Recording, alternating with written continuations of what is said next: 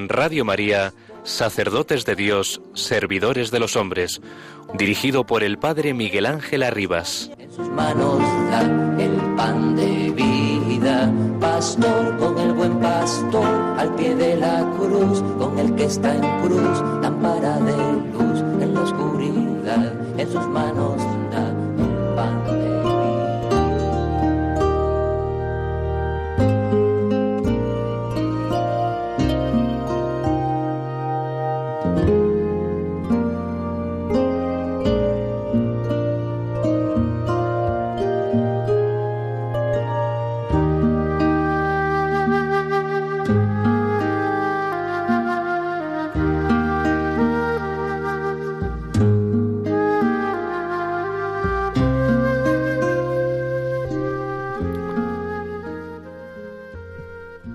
¿Está superada la oración como práctica obsoleta? Solo quien haya perdido el sentido de la interioridad podrá afirmarlo sin pudor. La oración, en cualquiera de sus formas, es la expresión más genuina de la relación con Dios y de la búsqueda de la verdad en el corazón del hombre, lugar donde Dios habla y se revela.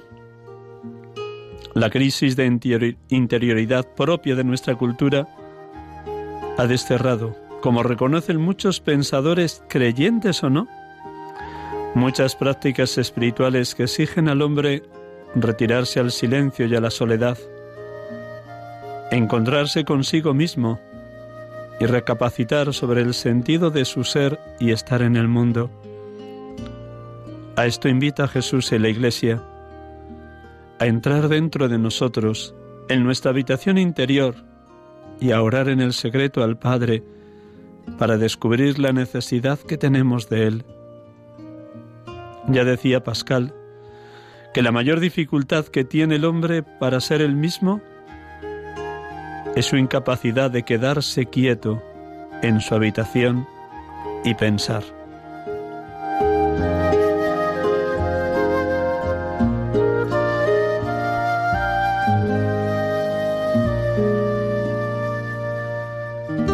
Don César Augusto Franco, obispo de Segovia.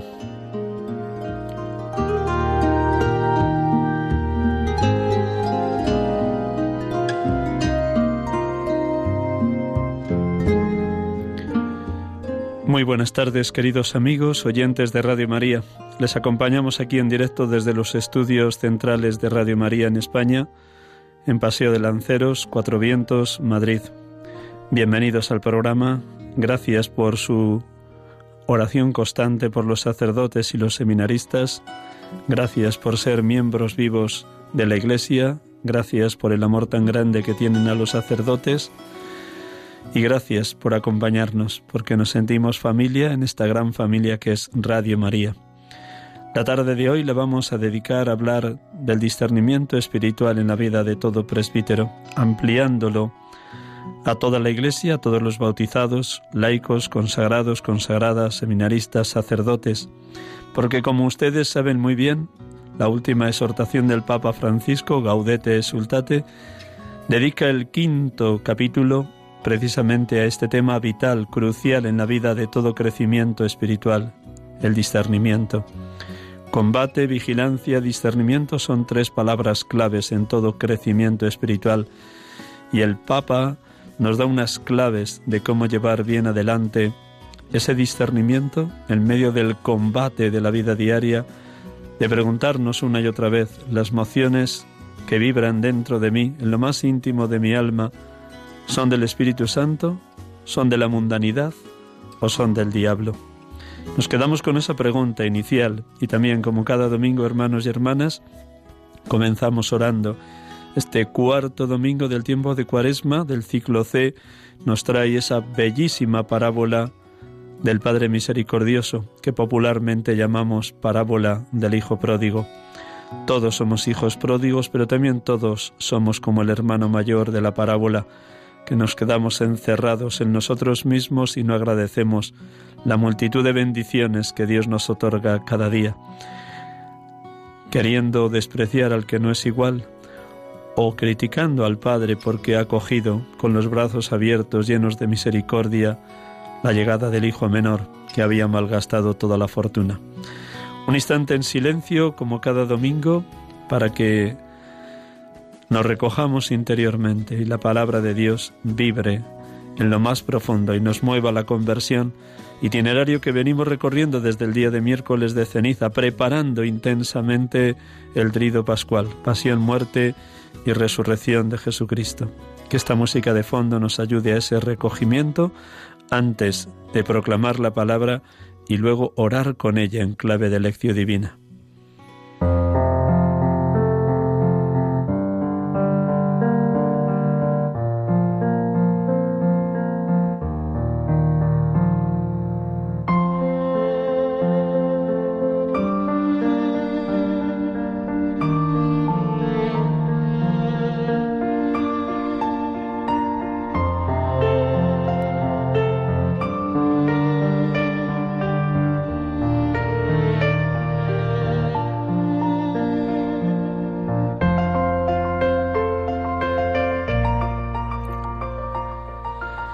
Del Evangelio según San Lucas.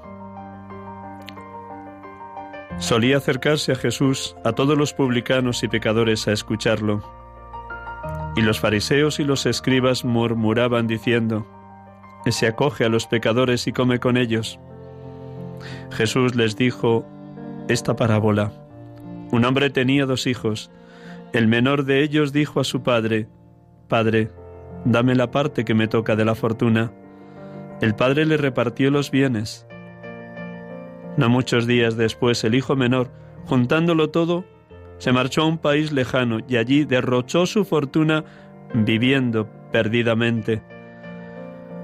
Cuando lo había gastado todo vino por aquella tierra un hambre terrible y empezó él a pasar necesidad.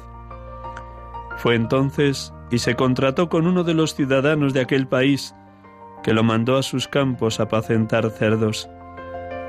Deseaba saciarse de las algarrobas que comían los cerdos, pero nadie le daba nada.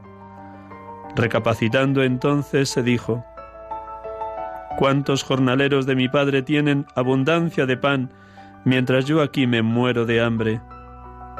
Me levantaré, me pondré en camino a donde está mi padre, y le diré, Padre, he pecado contra el cielo y contra ti ya no merezco llamarme hijo tuyo, trátame como a uno de tus jornaleros.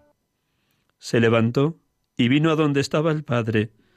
Cuando todavía estaba lejos, su padre lo vio y se le conmovieron las entrañas, y echando a correr, se le echó al cuello y lo cubrió de besos. Su hijo le dijo, Padre, he pecado contra el cielo y contra ti, ya no merezco llamarme hijo tuyo. Pero el padre dijo a los criados, Sacad enseguida la mejor túnica y vestídsela, ponedle un anillo en la mano y sandalias en los pies, traed el ternero cebado y sacrificadlo. Comamos y celebremos un banquete, porque este hijo mío estaba muerto y ha revivido, estaba perdido y lo hemos encontrado. Y empezaron a celebrar el banquete. Su hijo mayor estaba en el campo. Cuando al volver se acercaba a la casa, oyó la música y la danza, y llamando a uno de los criados le preguntó qué era aquello. Este le contestó, Ha vuelto tu hermano, y tu padre ha sacrificado el ternero cebado, porque lo ha recobrado con salud. Él se indignó y no quería entrar, pero su padre salió e intentaba persuadirlo. Entonces él respondió a su padre, Mira, en tantos años como te sirvo sin desobedecer nunca una orden tuya, A mí nunca me has dado un cabrito para tener un banquete con mis amigos. En cambio, cuando ha venido este hijo tuyo que se ha comido tus bienes con malas mujeres, le matas el ternero cebado. El padre le dijo, Hijo, tú estás siempre conmigo y todo lo mío es tuyo, pero era preciso celebrar un banquete y alegrarse, porque este hermano tuyo estaba muerto y ha revivido estaba perdido y lo hemos encontrado.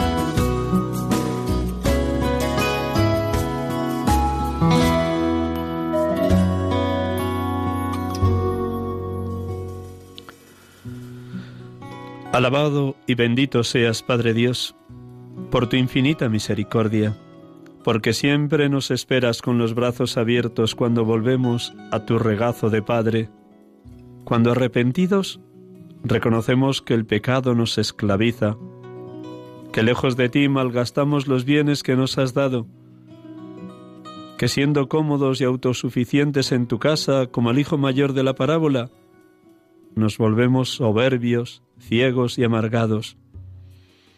Perdón, Padre, por huir de tu lado, lejos de tu mirada y de tu abrazo, como el hijo menor.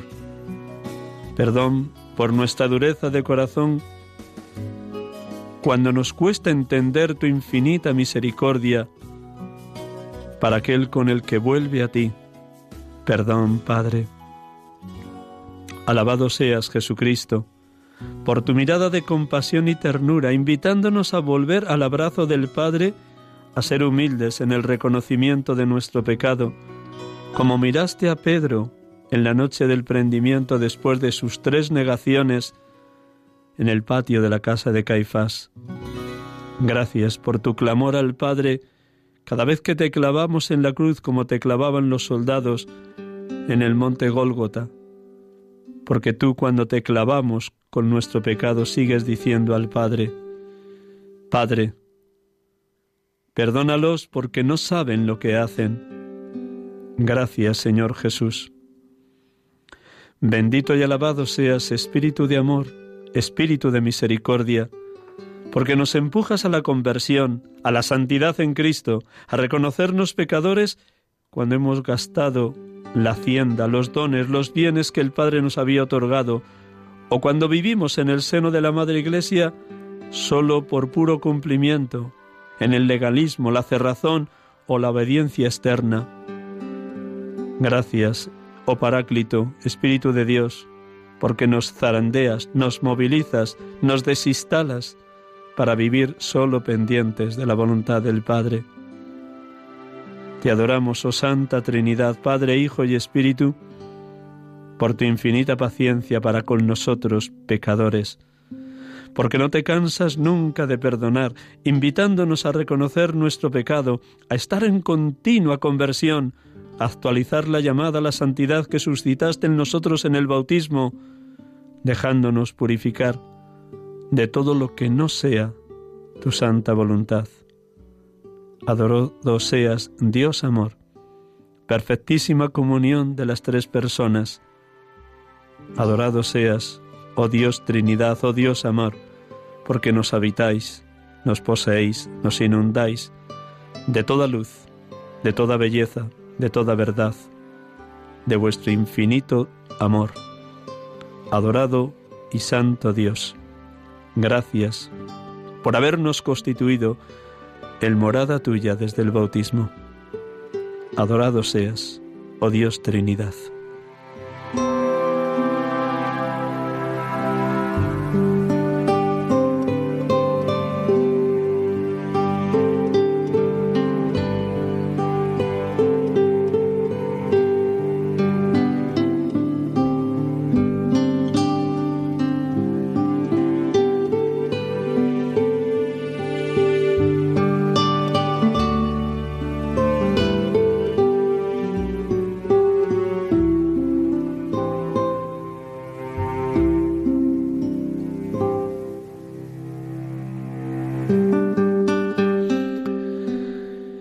Queridos amigos y hermanos, estamos aquí con ustedes en directo desde los estudios de Radio María en este programa que les acompaña cada tarde de domingo de 6 a 7. Sacerdotes de Dios, servidores de los hombres, en este cuarto domingo del tiempo de Cuaresma, ya último día del mes de marzo de este año en curso 2019.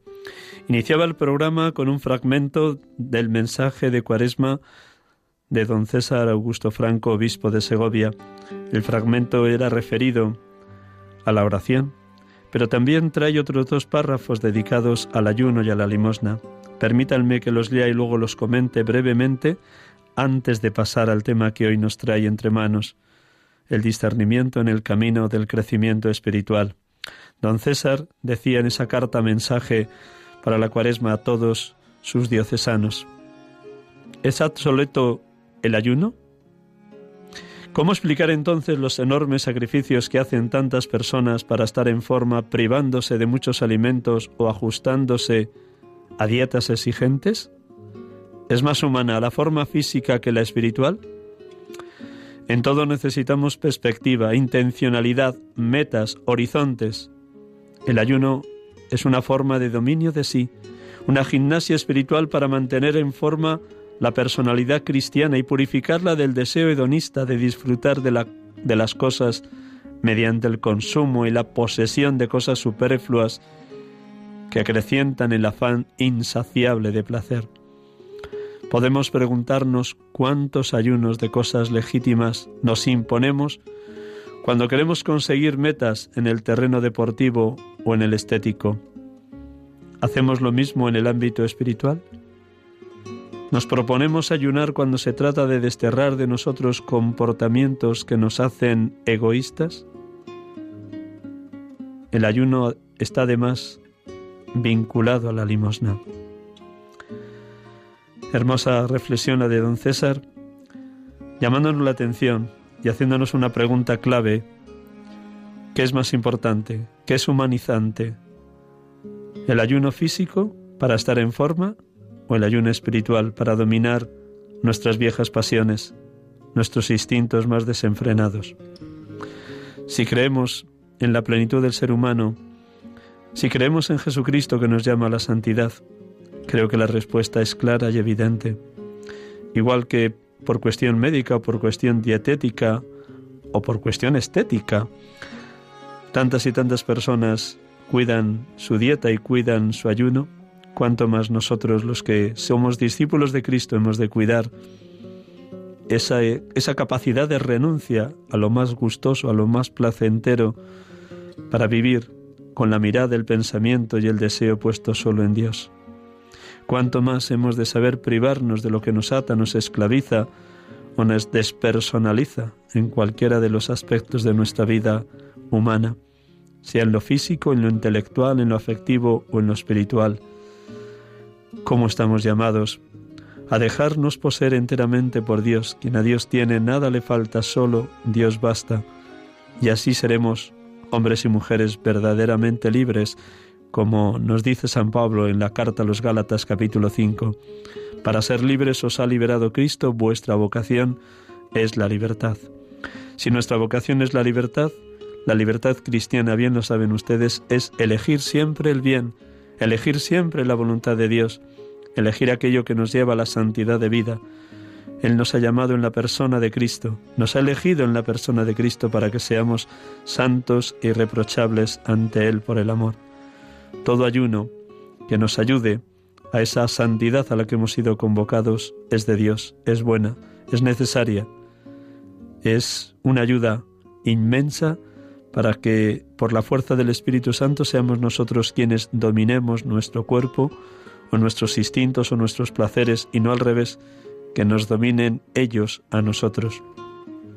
Cuando habla de la limosna también don César nos hace esa misma pregunta, al igual que con la oración y con el ayuno. ¿Está anticuada la limosna? Cuando nos privamos de algo, sobre todo si es superfluo, es para darlo a quienes están privados de lo necesario.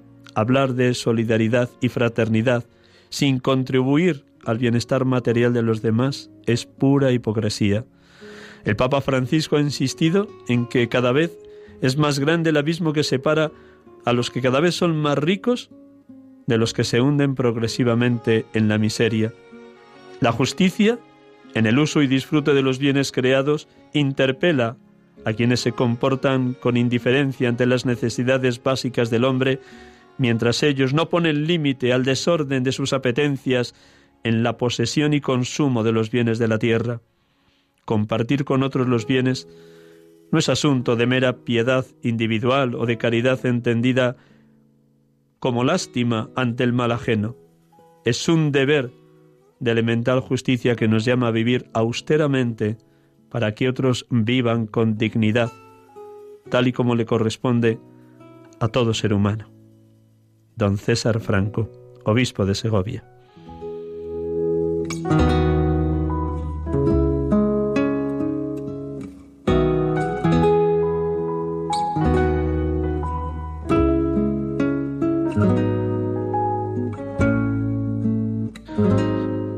Hermanos y hermanas, ¿cómo estamos viviendo la cuaresma? ¿Cómo estamos viviendo ayuno, limosna y oración? ¿Cómo estamos intensificando nuestras prácticas cuaresmales desde el amor, desde la fuerza del Espíritu Santo y no desde el mero voluntarismo? ¿Cómo estamos siendo fieles, perseverantes aquello que Dios nos ha pedido a través de la Iglesia o a partir de una moción interior a cada uno en el itinerario espiritual que está viviendo? Por ello nos adentramos, aunque sea sucintamente, en este tema que hoy tenemos entre manos. Combate, vigilancia, discernimiento. Comienzo primero con esta palabra, aunque luego regresaré a ella, lógicamente, porque es lo que va a ocupar una parte de la tarde. En el número 166 de la exhortación apostólica del Papa Francisco Gaudete et Sultate, nos dice, ¿Cómo saber si algo viene del Espíritu Santo o si su origen está en el espíritu del mundo o en el espíritu del diablo?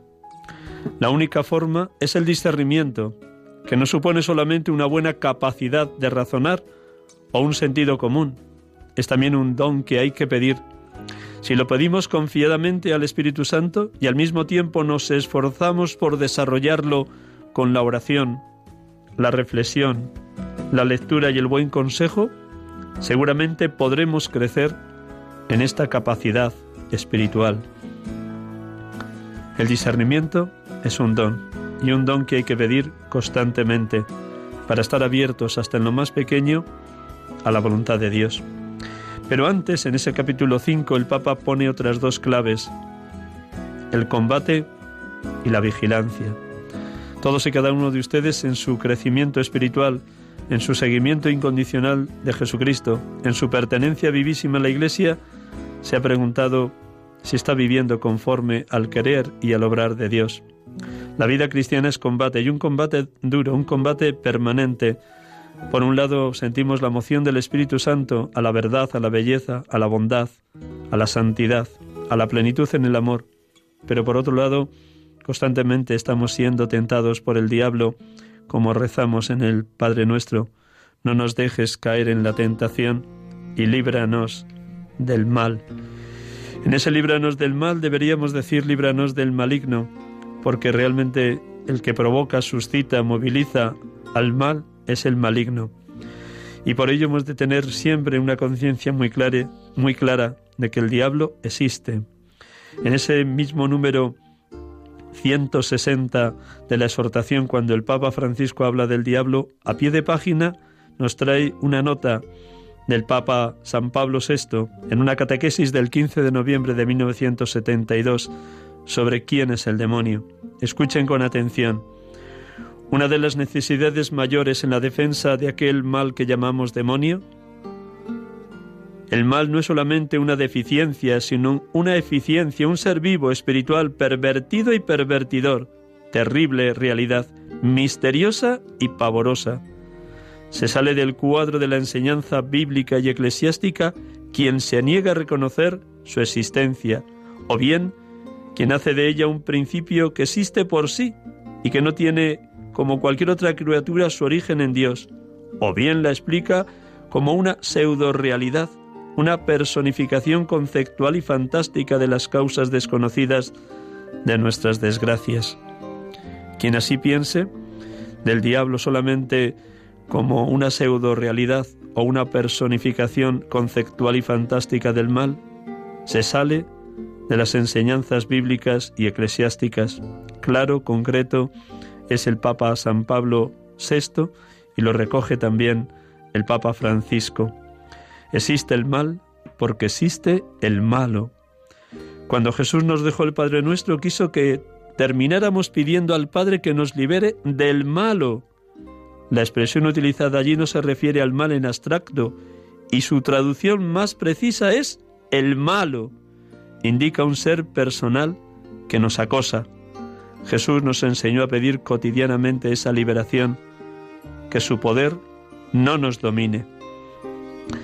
Hermanos y hermanas, Jesucristo nos lo dice muy claro en el final del capítulo 16 de Juan. En el mundo tendréis luchas, pero tened valor, yo he vencido al mundo.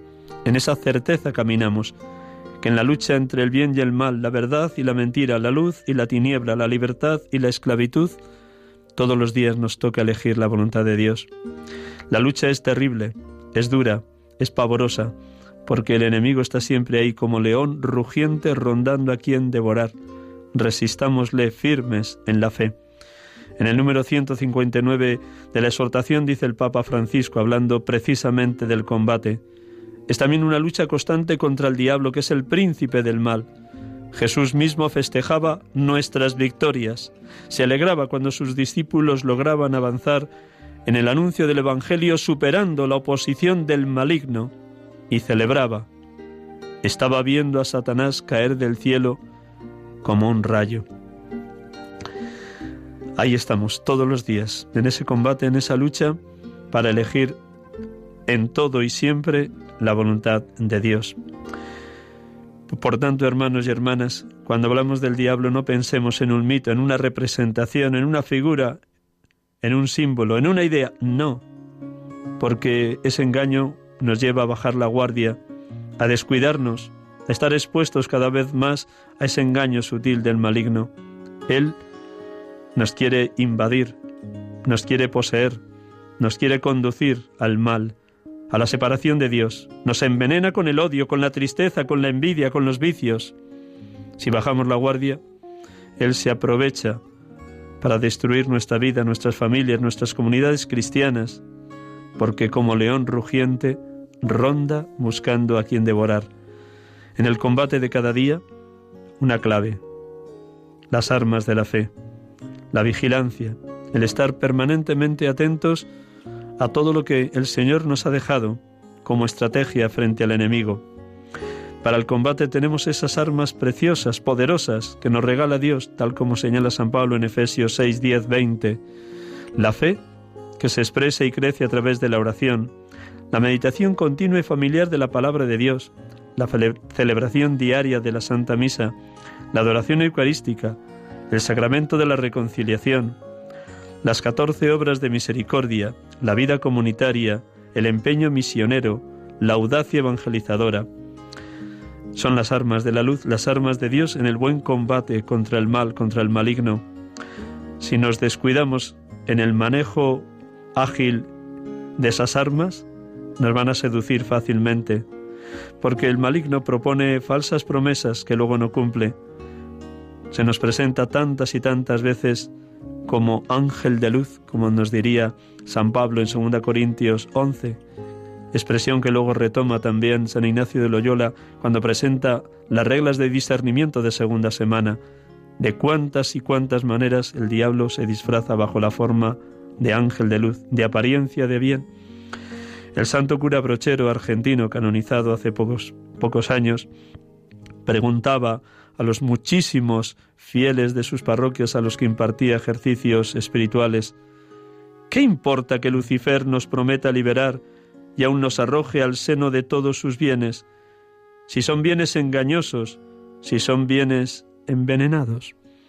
Esta es la sutileza del maligno, del diablo, de Lucifer, que siempre se presenta bajo la forma de ángel de bien, de ángel de luz, pero nos lleva a su terreno porque sus bienes son envenenados. Nos hace morder su anzuelo como el pez, pensando que lo que nos presenta es agradable a los ojos o placentero en el gusto. El camino de la madurez espiritual pasa necesariamente por una lucha firme, fuerte, constante, en el crecimiento en el amor de Dios.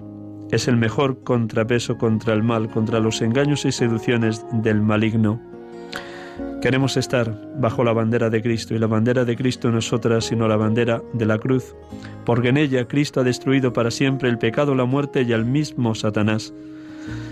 Si estamos bajo la bandera de Cristo, bajo la cruz, si le pedimos a Jesucristo cada día el primer requisito del seguimiento, saldremos victoriosos.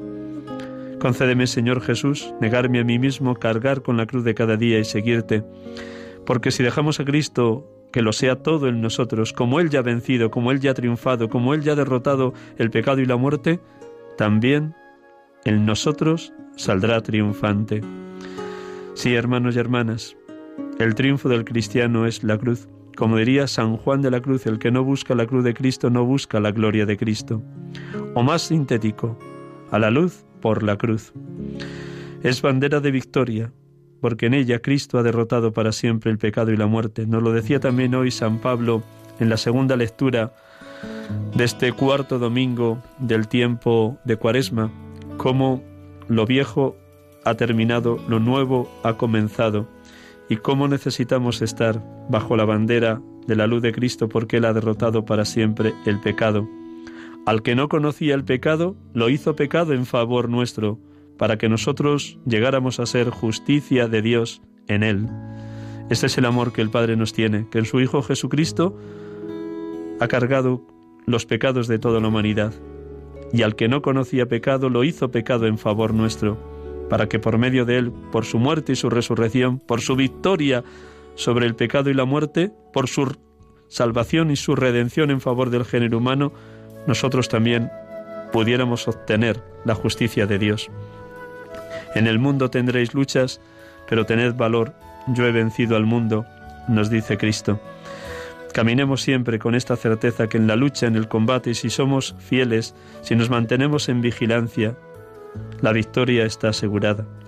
Por ello el Papa Francisco, en este capítulo quinto de Gaudete Sultate, nos invita a mantenernos siempre en combate, siempre con las armas de la luz, con las armas de la fe, en la bandera de Cristo, bajo su mirada amorosa, en la certeza de que Él está siempre intercediendo por nosotros para que nos mantengamos muy constantes y muy firmes para no caer en ningún tipo de mal. Si vivimos bien el discernimiento, sabremos elegir en cada momento lo que es la voluntad de Dios. San Pablo lo dice muy claro en el inicio del capítulo 12 de la carta a los romanos.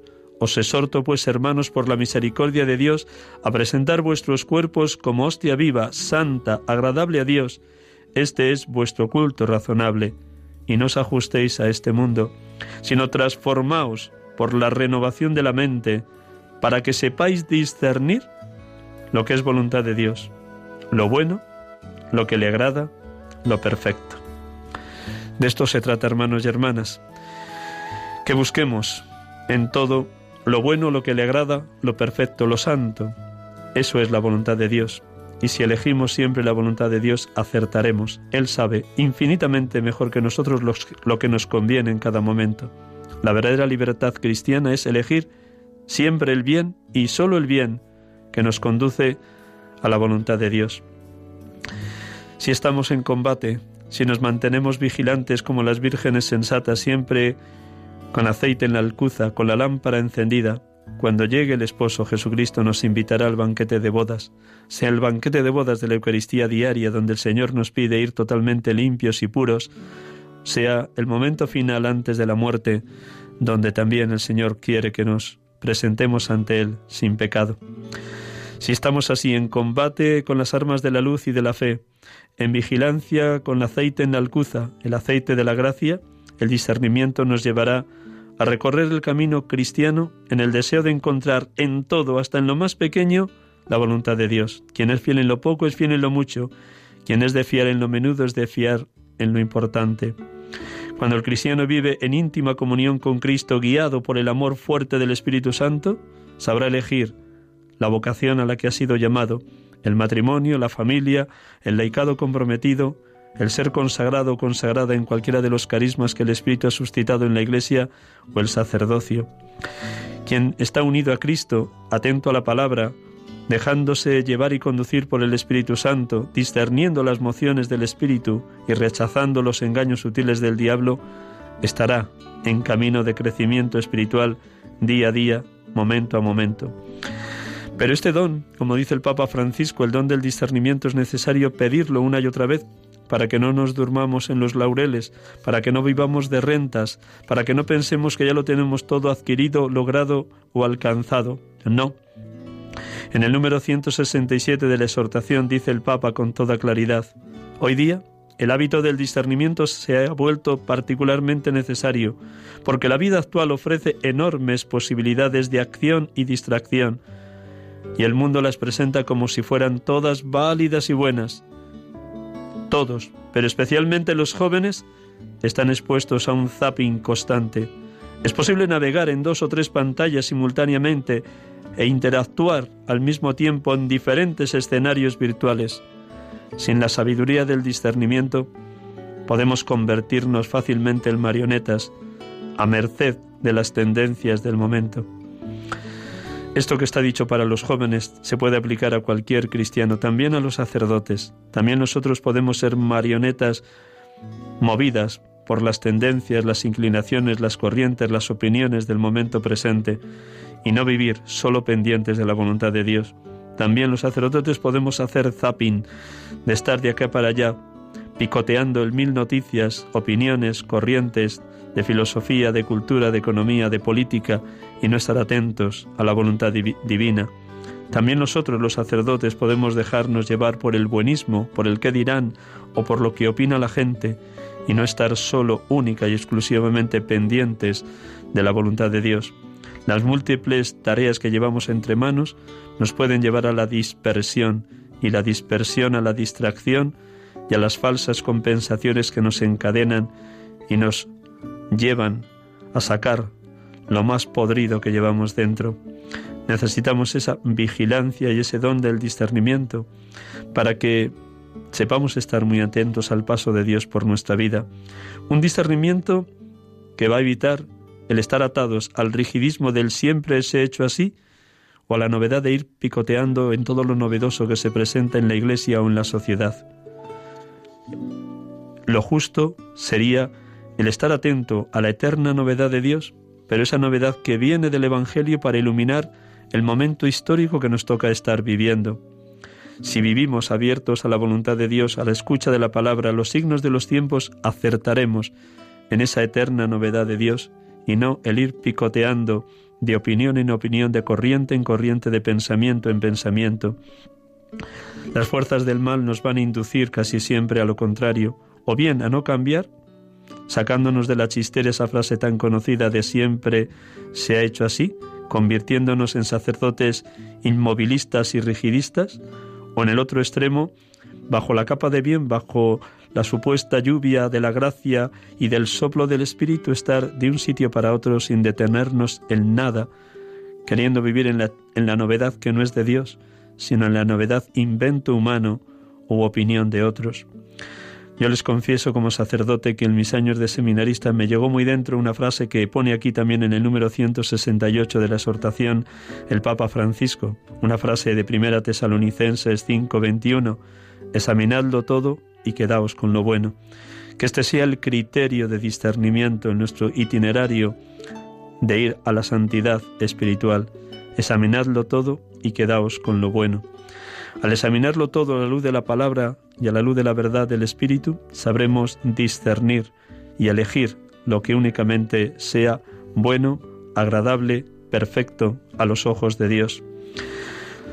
Por eso el Papa nos invita a que el discernimiento sepamos llevarlo adelante tanto en los momentos extraordinarios como en las cuestiones ordinarias del día a día. Momentos extraordinarios cuando acontecen problemas graves o situaciones cruciales, cuando hay que tomar decisiones firmes o cuando uno es llevado a un momento de monte tabor en unos ejercicios espirituales. Son momentos extraordinarios donde sin duda el Espíritu Santo y la palabra se manifiestan y nos hablan con claridad pero también es necesario bajar a la arena de las calles, a la arena del día a día, a lo pequeño, a lo sencillo, a lo humilde, que pasa desapercibido a los ojos de los demás, pero donde también está presente Cristo. Yo estoy con vosotros todos los días hasta el fin del mundo. Ahí, en lo aparentemente irrelevante, en lo aparentemente monótono y cotidiano, ahí también el Señor nos pide magnanimidad de espíritu para saber descubrir su presencia y hacer que de lo pequeño Él nos pueda mostrar sus obras portentosas, porque el poderoso ha hecho obras grandes por mí. Para ello, hermanos y hermanas, es necesario que dediquemos diez minutos todas las noches antes de acostarnos al examen de conciencia, repasando todo lo grande, bello, bueno, amable y bondadoso que Dios nos ha regalado a lo largo del día a través de personas, acontecimientos y celebraciones. Examen de conciencia para dar gracias a Dios, para descubrir que Él ha estado grande y poderoso con nosotros. Pero también examen de conciencia para pedir perdón de aquello que es manifiestamente mejorable o aquello en lo que hemos pecado tal vez de pecado de omisión por no estar atento a los pequeños detalles donde Dios se ha mostrado en el niño, en el adolescente, en el joven, en el pobre que me ha pedido en la calle, en el enfermo que me esperaba en el hospital y no he ido a visitarle, qué sé yo, cada uno sabe dónde Dios se le manifiesta también, en lo pequeño, en lo sencillo, en lo cotidiano del día a día. Sí, hermanos y hermanas, el discernimiento es un don, es una gracia que hay que pedir, que no excluye la sabiduría humana de las ciencias psicológicas, existenciales, filosóficas, morales o sociológicas. No las excluye, son una ayuda sin duda a conocer el ser humano, pero las trasciende.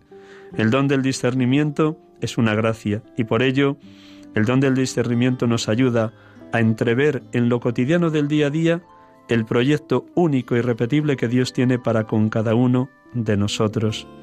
Sí, por fortuna no somos fotocopias, sino únicos e irrepetibles a los ojos de Dios, y para con cada uno de nosotros Él tiene un proyecto maravilloso.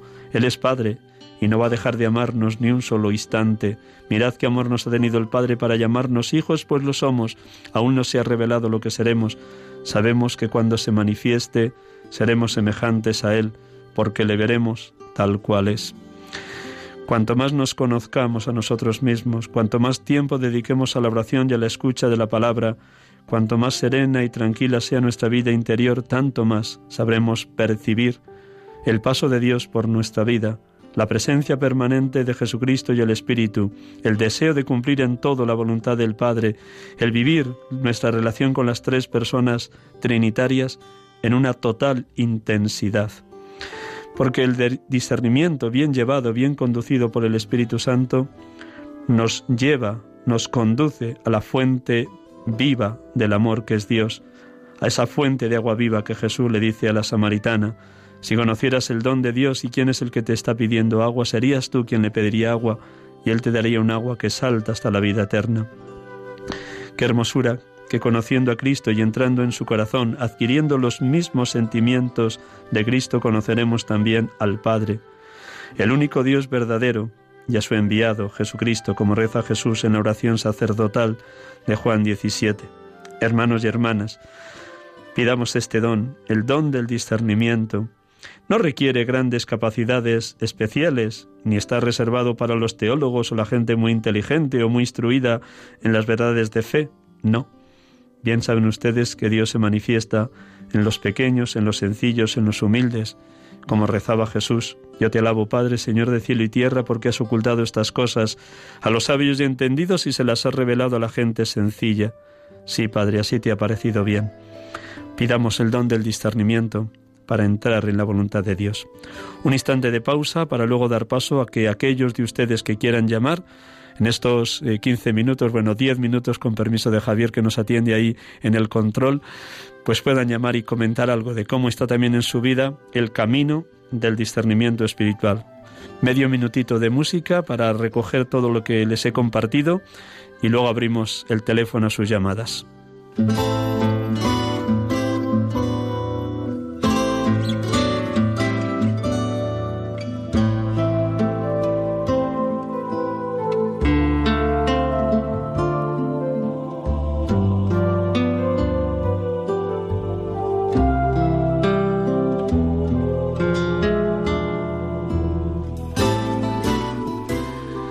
Estamos aquí con ustedes acompañándoles en Radio María, sacerdotes de Dios, servidores de los hombres, en directo desde Paseo Lanceros en Cuatro Vientos, Madrid. El teléfono de Radio María bien lo conocen, pero si alguno todavía no lo tiene a mano, se lo comunico. 91 0 0 5 94 19 91 005 94 19 pues nada, eh, atento a lo que ustedes quieran compartir o sugerir o preguntar de, de, este tema tan hermoso que estaríamos tres horas seguidas hablando porque queda mucho por poder compartir con ustedes. Ha sido como los grandes trazos al hilo de lo que el Papa Francisco nos deja en el capítulo quinto de Gaudete Exultate. Espero que todos ustedes, queridos oyentes, estén en un momento de fuerte consolación porque es a través de la consolación como se ve mucho más y mucho mejor la bondad de Dios, el itinerario espiritual por donde nos quiere conducir. De hecho, San Ignacio bien dice en una de las reglas de discernimiento de primera semana, en tiempo de desolación no hacer mudanza, porque si hacemos mudanza o tomamos decisiones en tiempo de desolación, de oscuridad, no acertaremos para nada en el querer y en el obrar de Dios. Pues estamos a la espera de sus llamadas atentos a lo que ustedes nos quieran sugerir o compartir, pero deseándoles que de verdad estamos ya. Sí, nos están diciendo desde, desde Control, Javier, que hay llamadas. Muy bien. Muy buenas tardes, María Dolores, desde Málaga. ¿Qué nos quieres preguntar o sugerir o decir? Yo creo que más bien es decir o comentar. Muy bien, pues estupendo. Porque sugerir, no le puedo sugerir nada sino felicitarle porque el programa llega al corazón. Yo soy oyente de Radio María, pero su programa me lo ha transmitido mi hermana, que es fiel a él. Ya esta hora estoy descansando un poco, pero hoy me lo ha recordado mi hermana y lo he puesto. Me ha encantado, porque eso del discernimiento es muy necesario. Porque yo suelo hablar. Y para prevenir digo a veces algunas cosas y luego cuando hago examen de conciencia me parece que he hablado demasiado. Creo que la persona todos tenemos nuestras cruces y sabemos que nuestra cruz está en manos de Dios. Tenemos que consolarlo uno a otro, tenemos que tener caridad con otro, fe, esperanza y caridad, las virtudes teologales, pero sin pasarnos, porque no somos quien para asesorar tanto, sino dejarlo en la dirección espiritual y orar mucho por ello. Eso quería comentar, decir. Muchísimas gracias, María Dolores, por esa aportación que nos haces. Y sí, todos tenemos que ser mucho más parcos en nuestras palabras, porque a veces decimos muchas necedades o palabras al menos innecesarias. Vamos a dar paso a una segunda llamada. Gracias, María Dolores, desde Málaga. María Teresa desde Segovia, mi tierra querida. ¿Qué nos compartes o nos sugieres o nos dices, Teresa? Hola, buenas tardes, don Miguel Ángel. Le conocí hace un mes. Muy bien, María Teresa. Y me dijo, llámame porque soy seguidora desde que le descubrí y me encanta escucharle de Navas de Oro. Muy bien. Y, y bueno, pues pues nada, eh, para saludarle y bueno, lo que ha comentado, pues lo he seguido en la hoja de lo de, lo de don César y en lo de en la exhortación de Gaudete también y bueno, pues como como habla también, pues es que no tengo aportación que, que hacer, sino que me quedo escuchándole de una manera que, que, me, que me encanta, o sea que, que muy bien, que le felicito y no quiero entretenerle tampoco más. Muchas gracias María Teresa por tu brevedad, por tu ánimo, porque ciertamente este pobre sacerdote lo necesita. Cada domingo cuando vengo hacia los estudios uno dice, Señor, inspírame porque uno no tiene nada. Tú lo, lo pones todo. Tenemos una tercera llamada. Muy buenas tardes. ¿Sí? María desde Ciudad Real nos quiere compartir algo. ¿Qué Hola, nos cuenta? buenas tardes. Muy bien. ¿Qué nos dices, María? Pues, pues mire, yo le pido al Señor que mm, agudice mi discernimiento, porque hay muchas veces que obro de una manera, creo que obro bien, y luego muchas veces los resultados son los que yo esperaba. Y, y en fin, mm, pues nada, aprender bien de la oración, del compartir con los hermanos, que la verdad que eso sí que lo tengo siempre muy presente, que he estado oyendo la misa del Papa en Rabat, que ha sido preciosísima, y que le doy muchas gracias a todos ustedes por, por los programas que hacen lo mismo para las personas mayores que para los adolescentes que le hacen una falta tan enorme, tan enorme. Así que muchas gracias y, y nada, pues que, que todo lo que puedan mm, insistir en, en, eso, en los adolescentes. De, yo tengo un nieto de 13, de 16 años con problemas, que no quiere estudiar, que tal, que cual, y es el que me tiene pues... Muy preocupada, muy bien. Gracias. Gracias María desde Ciudad Real. Perdona porque vamos así un poquito ya a contrapié. Vamos a rezar por tu sobrino para que encuentre ese camino de Dios. Y nos una última llamada porque estamos ya casi al cierre. Isabel desde Cádiz. Hola Isabel. Sí. Hola, buenas tardes. Nos de Dios. yo pertenezco a la comunidad de de San Vicente de Pau. estoy, estoy en escaticomunal. Estoy caminando. Sí, muy bien. Y resulta que me ha pasado un problema muy grande entonces yo, mi espíritu lo tengo muy apagado, porque me han acosado como al Señor lo acosaron. Entonces me han levantado muchas calumnias, me han llevado a los tribunales para echarme de mi casa, porque mi casa es de la Junta. Entonces querían la casa mía y a mí me dieron la casa, me cedieron la casa a mí, porque yo se lo pedí tanto al Señor que el Señor me la concedió. Y entonces me han hecho aquí, vamos, de la mala. Yo lo tengo perdonado, lo tengo sumido y lo, y lo, tengo perdonado, pero sí, esta llaga la tengo ahí dentro de mi, de mi mente y cada día, cada día, cada día se me viene en la mente y yo quisiera que el Señor me concediera de poderme olvidar de ese daño tan grande que me han hecho. Y se lo estoy pidiendo todos los días, todas las noches. Y, y me he confesado con el cura y se lo he comentado. Y dice, sí, sabes, yo te veo una cara muy triste no es así, ¿cómo que está tan triste, hija? Entonces yo le estuve contando el plan, dice, pues nada, tú tira para adelante, alégrate el corazón y, y, mira cada, cada, cuando tú quieres, cuando tú puedas, te viene la cuarentía y ya está. Y tú tira para adelante, que ya Dios te sanará. Esa fue la respuesta que me dio el sacerdote. Entonces, claro, yo, yo soy muy creyente, porque yo he pasado mucho en la vida, Dios me ha dado muchas cruces yo llevo una cruz muy grande, muy grande, muy gorda, pero vaya, que Dios me da fuerza para poder sobrellevarla. Porque tanto el rezaba le pedía que Dios me da esa fuerza. Yo tuve un cáncer de riñón, que me quitaron el riñón. En ese en esos mismos, momentos me entero de que mi marido tenía un cáncer galopante. Entonces yo me recomendé al Señor y a Dios porque no, no teníamos familia, no teníamos nadie, estaba él solo conmigo y yo con él. Entonces allí en Córdoba, en Sofía, tuve una gran suerte porque se me puso, eso fue eh, un ángel que se me puso por medio. Y entonces me dieron un, me ingresaron a mí junto con mi marido en, el hospital de Reina Sofía, en una habitación para mí y para él. O sea que me trataron de muy bien, muy bien, muy bien, estupendamente. Y tengo mucho que agradecerle al Señor, a Dios, porque es que yo tengo una fe tan grande en él, que es que de verdad, de verdad, de verdad, que yo voy curso la cuarentena y yo lo que hago es que me da una pena y me da una cosa, en vez de ponerme contenta, me da como sentimiento, ¿no? Como un sentimiento muy grande y me da esta cosa. Y, y la verdad es que, mm, digo yo, esto es por todo lo que yo he pasado, porque la herida se cierra, pero la cicatriz se queda. ¿Qué es lo que pasa? ¿Qué es lo, qué es lo más malo? La cicatriz. Isabel, muchísimas gracias por tu testimonio. Perdone porque estamos ya al límite del programa. Esto te hará la radio que tenemos que cerrar el programa.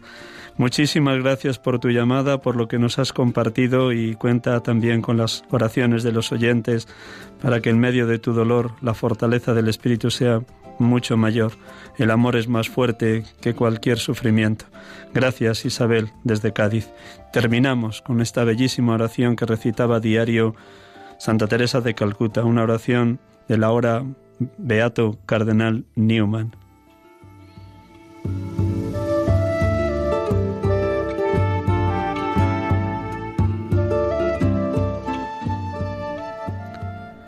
Querido Jesús, ayúdame a esparcir tu fragancia por donde quiera que vaya. Inunda mi alma con tu espíritu y vida Penetra y posee todo mi ser tan completamente que mi vida solo sea un resplandor de la tuya. Brilla a través de mí y permanece tanto en mí que cada alma con la que tenga contacto pueda sentir tu presencia en mi alma. Permite que ellos al mirarme no me vean a mí, sino solamente a Jesús. Quédate conmigo y entonces podré comenzar a brillar como tú brillas, a brillar tanto que pueda ser una luz para los demás. La luz, oh Jesús, vendrá toda de ti, nada de ella será mía. Serás tú quien brille sobre los demás a través de mí. Permíteme así alabarte de la manera que tú más amas, brillando sobre aquellos que me rodean. Permíteme predicarte sin predicar, no con palabras, sino con mi ejemplo, con la fuerza que atrapa, con la influencia compasiva de lo que hago, con la evidente plenitud del amor que mi corazón siente por ti. Amén.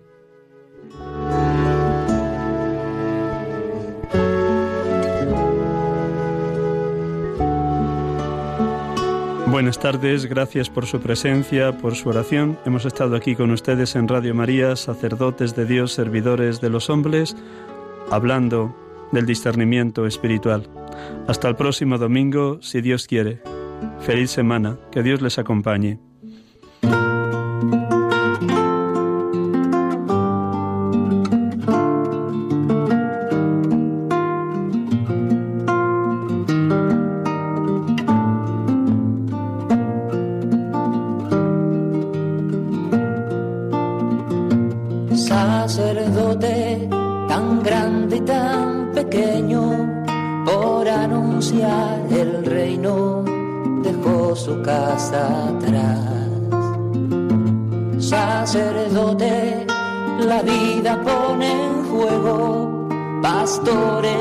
Para el pueblo, un guía a la verdad. Acaban de escuchar el programa Sacerdotes de Dios, Servidores de los Hombres, dirigido por el Padre Miguel Ángel Arribas.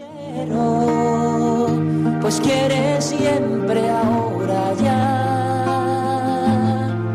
Pastor con el buen pastor al pie de la cruz, con el que está en cruz, lámpara de luz en la oscuridad sus manos da el pan de vida. Pastor con el buen pastor, al pie de la cruz, con el que está en cruz, lámpara de luz en la oscuridad, en sus manos